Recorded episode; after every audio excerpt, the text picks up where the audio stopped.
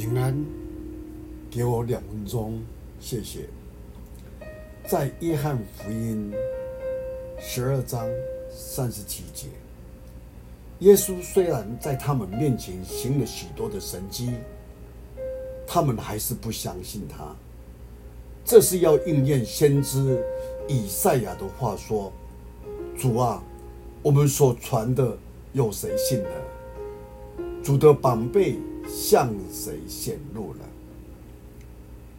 有一本书在他序言中提到，有一个弟兄来见一位圣者，询问他说：“我希望能获得超自然的潜能。”好，能够对自己已死的小孩说：“起来吧。”对病人说：“立刻起来。”你能给我这样的超自然潜能吗？这一位圣者很生气地回答说：“你跟随我这么久，到现在还没有醒悟吗？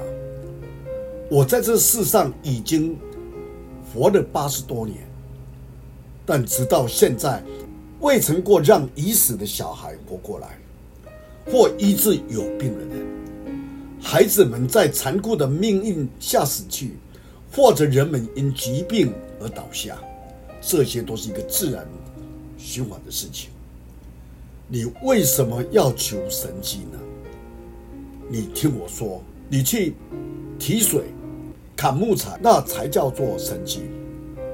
人无论在这世上活了五十年或八十年，能够不欺骗、不咒诅他人、不害人，才是真正一个猛虎的人。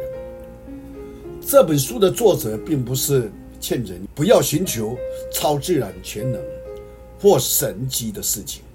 事实上，我们今天在这日常生活中会经历这些超自然的事，但更重要的是。如何在每天的日常生活当中经历永生上帝同在，进一步的而成就神的旨意在你我的身上，这就是一个神迹。求主帮助我们，我们一起来祷告。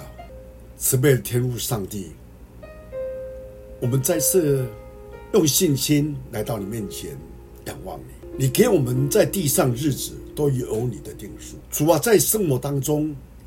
我们会遭遇到许多不明白的事情，或许我们有一个渴望，主你伸手一些事情，我们会格外的求主你来显出你的潜能，但我们知道都有神你自己的旨意在这上面，求你帮助我们在现实的生活当中，我们能够实实在在的做一个讨神喜欢。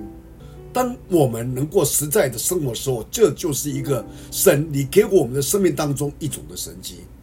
求你帮助我们，让我们在这信仰道上，能够越靠近你，越明白你的心里。